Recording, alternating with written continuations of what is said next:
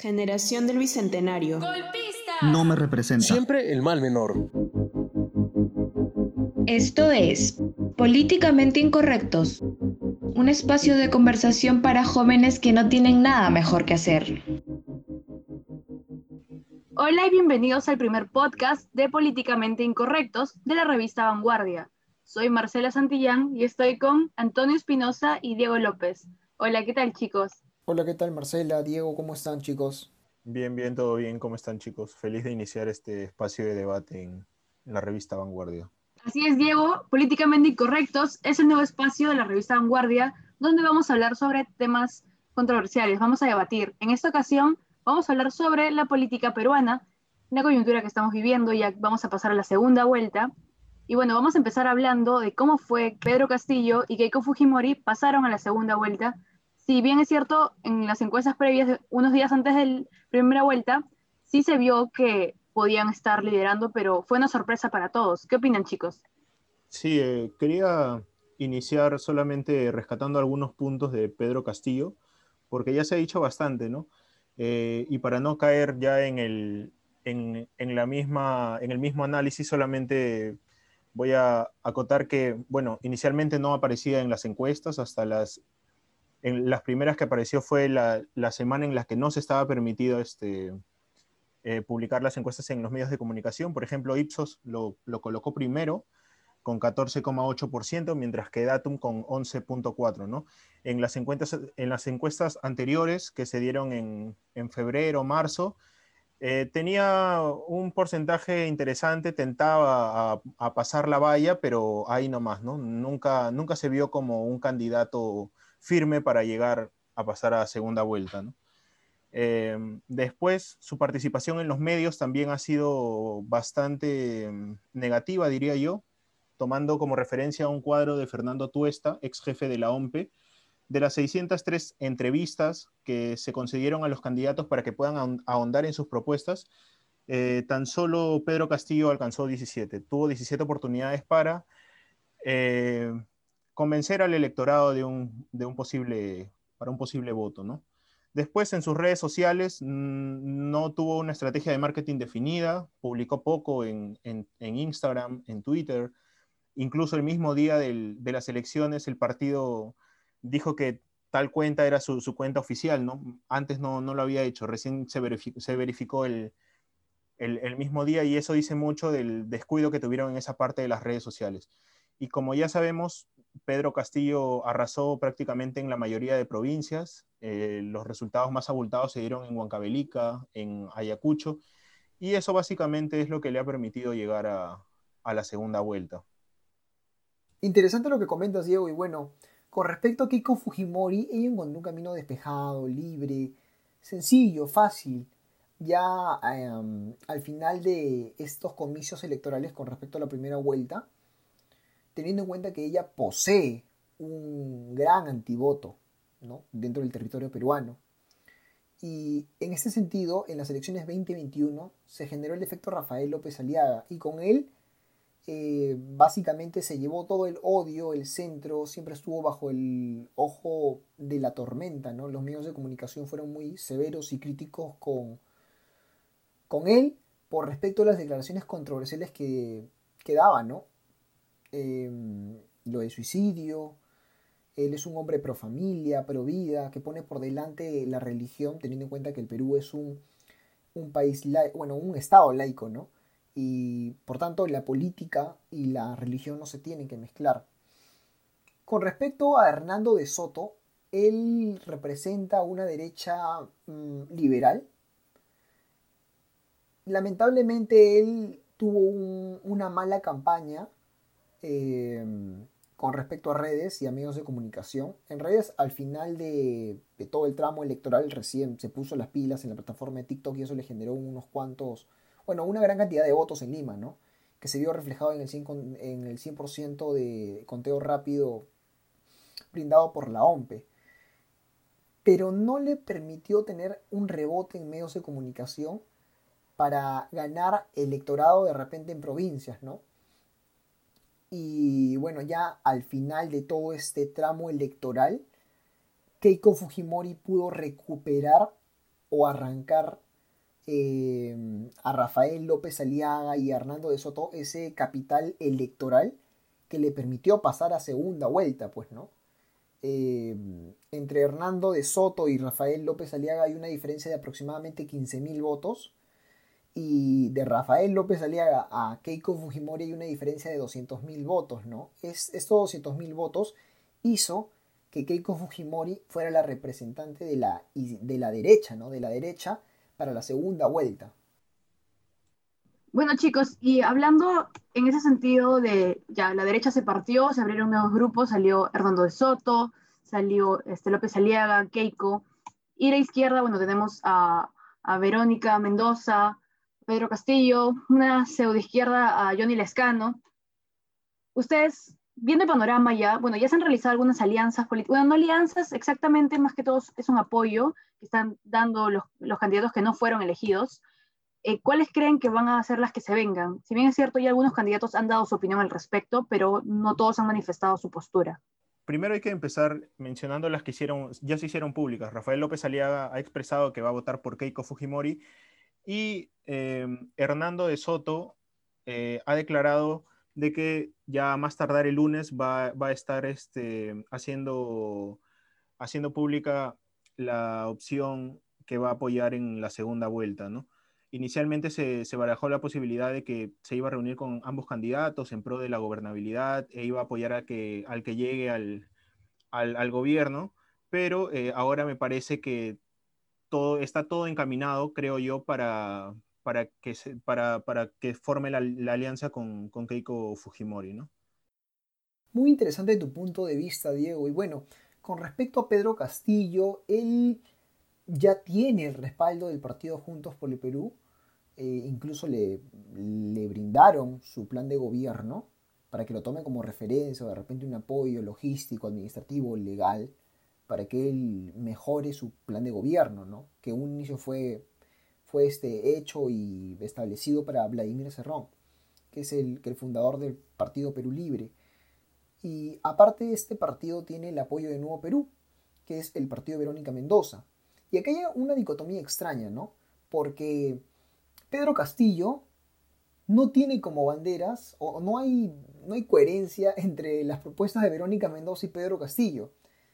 ¿Por qué? Porque Pedro Castillo no tiene como bandera el enfoque de género, no tiene como bandera la unión civil, no tiene como bandera, bueno, menos va a tener el matrimonio igualitario, el aborto, eutanasia, entre otros temas controversiales, ¿no? Que sí lo tiene Verónica Mendoza. Entonces, Verónica Mendoza aproximadamente ha sacado un, mm, bueno, un, millón de votos en, general, ¿no? A nivel de, del Perú. Entonces, eh, esto no significa que este millón de votos vaya directamente para Pedro Castillo. De repente una cantidad específica sí puede ser que vaya para él, pero el, el porcentaje que resta, o este grupo de electorados, o de votantes, de ciudadanos, va a tener que evaluar bien si es que el incentivo de votar por Verónica Mendoza eran, eh, bueno, eran estas propuestas banderas, ya no va a poder eh, o no, no se van a ver representados por Pedro Castillo, que si bien es cierto es izquierda, pero no, no apoya este, ese tipo de banderas, pues no estas propuestas para um, establecerlas como políticas públicas, ¿no? Y bueno, que eh, por el lado de Keiko Fujimori tampoco, porque ella es de derecha conservadora. Entonces, Verónica Mendoza siento, presiento que ella ha puesto por delante su orgullo eh, con tal de no apoyar a Keiko Fujimori, ¿no? Ella dice que quiere un cambio, pero mm, acá me parece que se tiene que poner por delante la patria, ¿no? Eh, quiero citar rápidamente lo que pasó con Mario Vargas Llosa, que puso lanzó una columna y le brindó su apoyo a Keiko Fujimori utilizando la filosofía del mal menor, eh, dejando de lado su orgullo, teniendo en cuenta de que él ha sido un crítico durante el periodo de Alberto Fujimori y de la hija, ¿no? Y de Keiko Fujimori en varias elecciones, siempre bueno, apoyó a Ollanta, apoyó a PPK. Entonces, en ese sentido, eh, los electores tienen que ver bien y visualizar estos puntos o de repente estas incoherencias para poder elegir o emitir un buen voto.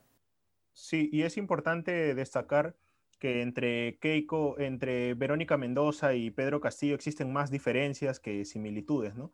Mencionabas claramente lo, de las luchas, ¿no? las propuestas bandera que, que, Verónica llevaba y Pedro no. Entonces, yo creo que va a resultar difícil eh, convencer a ese millón de, personas que votaron por Verónica a, votar por, por Pedro en esta segunda vuelta. Así es, chicos, y tras las encuestas que se dieron, primero la de Ipsos y luego la de Datum Internacional, donde ambas colocaban primero a Pedro Castillo por una diferencia de más de 10%. En la de Ipsos, Pedro estaba adelante con 42 y Keiko le seguía con 31. Y en la de Datum, Castillo estaba con 41 y Keiko con 26. Entonces, en ese sentido, ¿cuáles son sus proyecciones para esta segunda vuelta? Eh, si bien es cierto, yo creo que es muy, muy temprano para, para, para emitir una opinión. Creo que ya se están mostrando ciertas tendencias, ¿no? Y me parece aquí importante precisar de que a Keiko no, no, le va a ser fácil em, conseguir votos en provincias, no le va a ser fácil conquistar a ese, a ese público que inicialmente votó por Pedro y en la segunda vuelta es un 90, un 95% seguro que va a mantener su voto. Entonces, este, mis predicciones sería que ahorita estamos muy, muy, estamos muy lejos, ¿no? Del 6 de junio todo puede pasar, ya los candidatos han ido moderando su discurso, eh, Pedro ha salido un poquito más em, conservador, diría yo, en, algunas propuestas que generaron controversia en la primera vuelta, ¿no? Por ejemplo, ha bajado el tono de su discurso en cuanto a, la clase media, al, cobro de, de, impuesto por riqueza, ¿no? Entonces, creo que esas, esas cositas que a la, vista de cualquier persona parecerían insignificantes, pueden terminar este, direccionando el voto hasta a, cierto candidato. Fundamental lo que comentas, Diego. Y con respecto a la encuesta de Datum, Keiko sigue bajando, Castillo se mantiene en un porcentaje o un promedio de 40-42%. Y lo que tiene que hacer eh, Castillo es tener mucho cuidado con, con las acciones, con la estrategia que quiere, que quiere hacer para ganar algunos votos en Lima.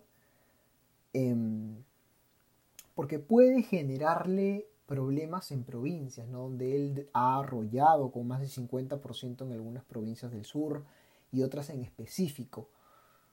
Porque justamente estas provincias han votado por él o ha sido su candidato seleccionado, elegido o prometido por el hecho de que él es una persona extremista, con propuestas extremistas. Entonces él no puede dejar de ser extremista porque estos candidatos, estos electores lo van, lo van a ver con una cara como que, mmm, qué raro, ¿no? Está teniendo la misma táctica que tuvo este que tuvo Chávez eh, en Venezuela, diciendo que no iba a expropiar, que no va a poner impuesto, que va más bien a achicar el Estado, que no, no, no, no va a cerrar la, no, no va a cambiar de constitución, pues, ¿no? Lo que estaba diciendo Castillo hace poco. Y recordemos que este candidato, cuando llegó al poder, todo lo contrario, ¿no? Expropió y ahí hay algo que, que no pinta tan bien. Entonces, en ese sentido, Pedro Castillo tiene que tener mucho cuidado con de repente esta idea de querer ganar votos y al final le sale el tiro por la culata y estos votos que había ganado en provincias los va a perder definitivamente. Ahora, en el caso de Keiko Fujimori, ella tiene que firmar, tiene que establecer canales de conversación con opositores a su pensamiento, a su corriente ideológica, ella es de derecha, ¿no? Puede generar algunos consensos con la izquierda, quién sabe, eh, con la izquierda de repente John Lescano, que no ha decidido por a quién darle su apoyo, ¿no? Recordando que Acción Popular es un partido de centro, ¿no? Pero Johnny Lescano es como un candidato de izquierda, ¿no? Izquierda popular que no está articulada. Em, tiene que ganar el apoyo y el respaldo de los partidos de centro. Eh, Victoria Nacional, o sea, el de, que llevó a George Forsyth, a APP, de Acuña, eh, de repente el Partido Morado de Julio Guzmán, o sea, tiene que generar este apoyo y tiene que mostrar un apoyo o de repente un arco iris, eh, que bueno, los colores vendrían a, representar los partidos políticos ¿no? que la respaldan. Para que el elector tenga confianza en votar por ella y de repente captar o capitalizar este material o sector, espectro electoral que no está captado, que todavía no decide su voto. Porque la gente desconfía mucho de Keiko eh, porque se le viene a la mente todos estos hechos que, que tuvo, ¿no? este comportamiento de obstrucción, eh, censurando a los gabinetes, a ministros sin parar, cuando tuvo o gozó de mayoría parlamentaria, una mayoría abrumadora, que no dejó gobernar a PPK. Por otro lado, ella tiene que de repente capitalizar o este apoyo de centro para que la gente no le tenga este miedo de, mm, no, eh, su padre es un dictador, ¿no? Y puede ser de que ella se vea seducida, coqueteada por esta idea de voy a cerrar el Congreso, teniendo presente de que no va a tener mayoría parlamentaria, entonces va a tener que generar acuerdos, alianzas. Y por otro lado, ella tiene que romper con su padre, o sea, tiene que, tiene que haber una brecha, tiene que haber una separación con el gobierno de su padre. Porque ella en una entrevista de Jaime, que, bueno, que le realizó Jaime Bailey, se molestó cuando el periodista comparó el régimen de Maduro con el régimen de Alberto Fujimori.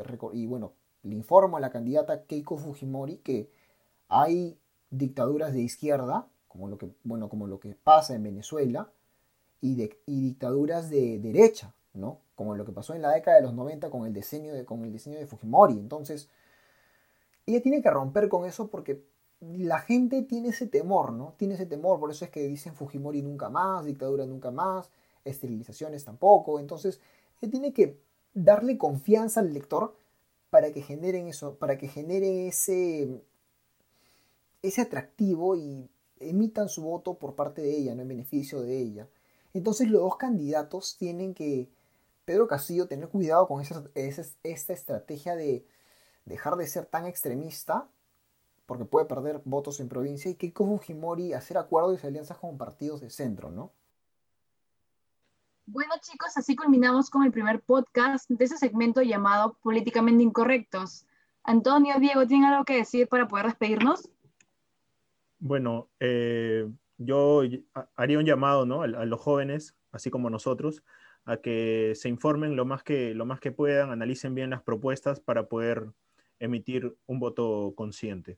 Por mi lado, yo sé que muchos de sus candidatos no pasaron, evidentemente solo pasaron dos de los 18, pero esta crisis política generó esta fragmentación de los mismos votos, de, los gustos, de las sensaciones, de las ideologías.